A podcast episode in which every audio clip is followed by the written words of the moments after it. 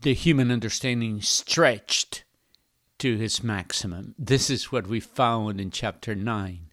If you're reading with us in our reading program that we call five times five times five, five minutes a day, five days a week, and in five years, the whole Bible, you would have read chapters 5 through 9 of the book of Romans, and chapter 9 stretches our understanding to its limit. If you have never done so, please join us by subscribing free of charge at www.5 times 5 times 5bible.com. And every day, Monday through Friday, you'll receive in your phone or in your computer the Word of God, one chapter a day with a brief uh, commentary on it.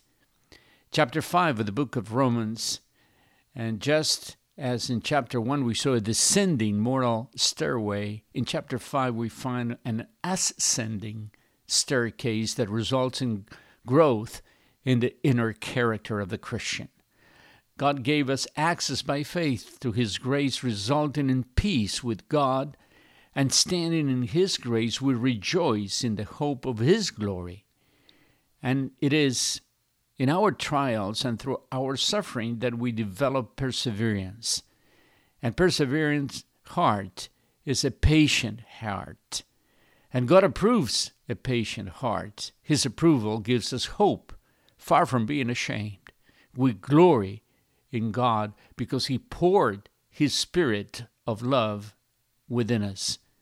And not only that, God did not wait for us to change for while we were yet sinners, Christ died for our sins. It is true that sin and the resulting death entered the world through just one man. It is also true that life came more abundantly through another man, Christ Jesus, and through his death we're reconciled. And being reconciled, we're saved from the wrath of God by his life. The disobedience of one brought death, but the obedience of another man, Jesus Christ, all mankind can be saved. Sin reigned in death, so also grace might reign through righteousness to bring eternal life to through Jesus Christ, our Lord, to all of those who ask. In Romans chapter 6, we learned that water baptism is a picture of our death to sin and our new life in Christ. It is true that when sin increased, grace abounded even more. But God's grace is not a license to sin. If we have died in Christ, we should consider ourselves dead to sin, and as such, not to offer any part of ourselves to sin as instruments of wickedness, but rather offer ourselves to God as those who had been brought from death unto life. Work hard for sin your whole life, and your pension is death. But God's gift is real life, eternal life, delivered by Jesus Christ, our Master. In Romans chapter 7 and chapter 8, we're introduced to the power of the Holy Spirit. Death breaks the marriage vow, and the survivor can freely remarry. So, having died to sin, we should no longer be under his its grip.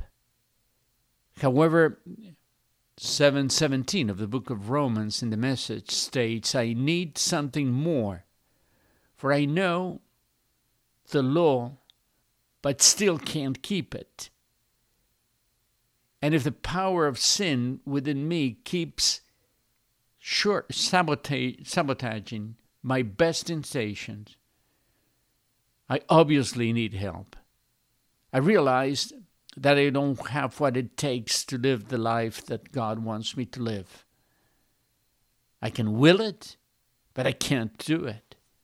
the struggle with sin is still quite evident. But Paul maintains that we have no obligation to surrender to our fleshly nature. There's only one way out. And that is exactly how chapter 8 of the book of Romans starts.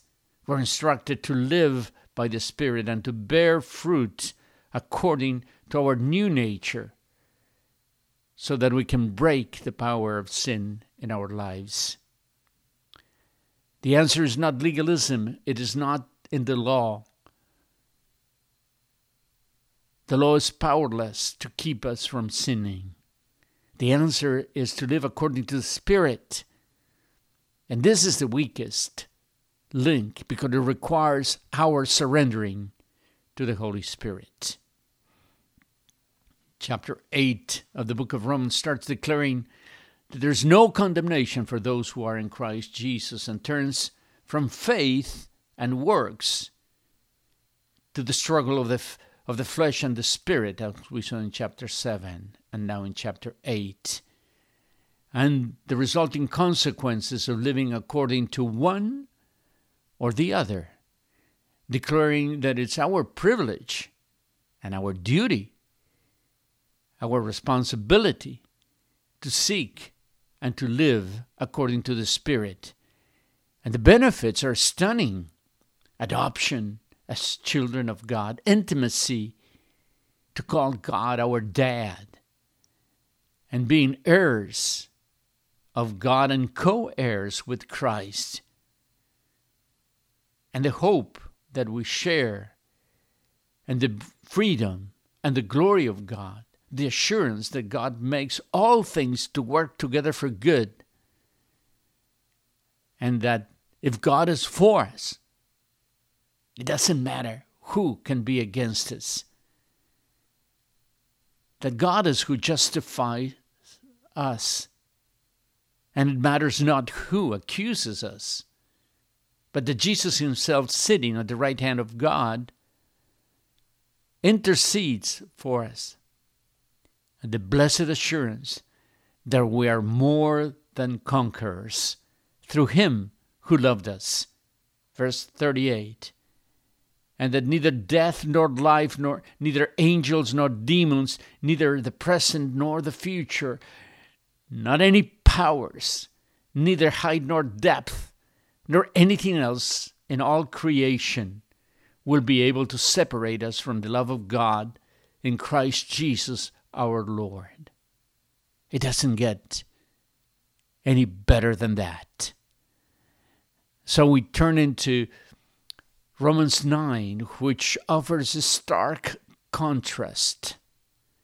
Paul has a Gentile's ministry, but a Jewish heart wishing like Moses that he himself be stricken off God's book of life if all Israel could be saved.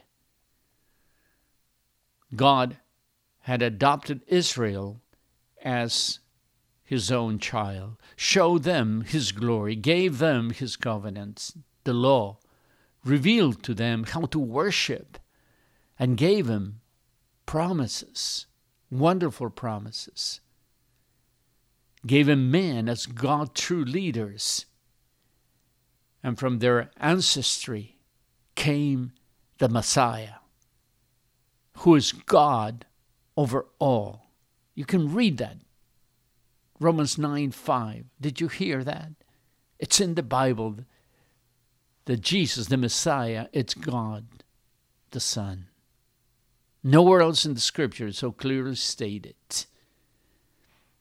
after describing all of the privileges God has given to the Jewish people as a nation, Paul insists that God will keep his promises. However, not every person born to Israel belongs to Israel. He writes just as he did in chapter 4.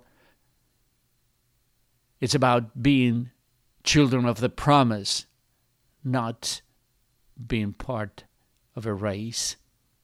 God reserved the right to show mercy to those who he wishes and not to others. And Paul demonstrates that from the scriptures in the Old Testament, citing Isaac and not the rest of Abraham's children being chosen, citing Jacob over Esau, and illustrating through the potter's sovereign design that some are prepared for God's judgment, not because God delights to do so, but because of their sin. People are condemned by their sin and unbelief. If left uh, to ourselves, we would all be condemned. Besides a genuine invitation to all by the gospel, God chooses some to be saved. Those who are chosen can thank God for His grace, but those who are lost, they have no, no one else to blame but themselves. God is like a potter who creates some vessels for destruction and others for glory. God has called out his people from both Gentile and Jews to faith in Christ, who is the stumbling block. The doctrine of divine election, man's responsibility, and God's grace push our human understanding to its max, to its limit, as Paul concludes in, in this chapter. Who are you, a human being, to talk back to God? Sealing our ability to understand God's design. Instead, it would be wise for us to concentrate in God's invitation, just like we have it in Revelations 22:17.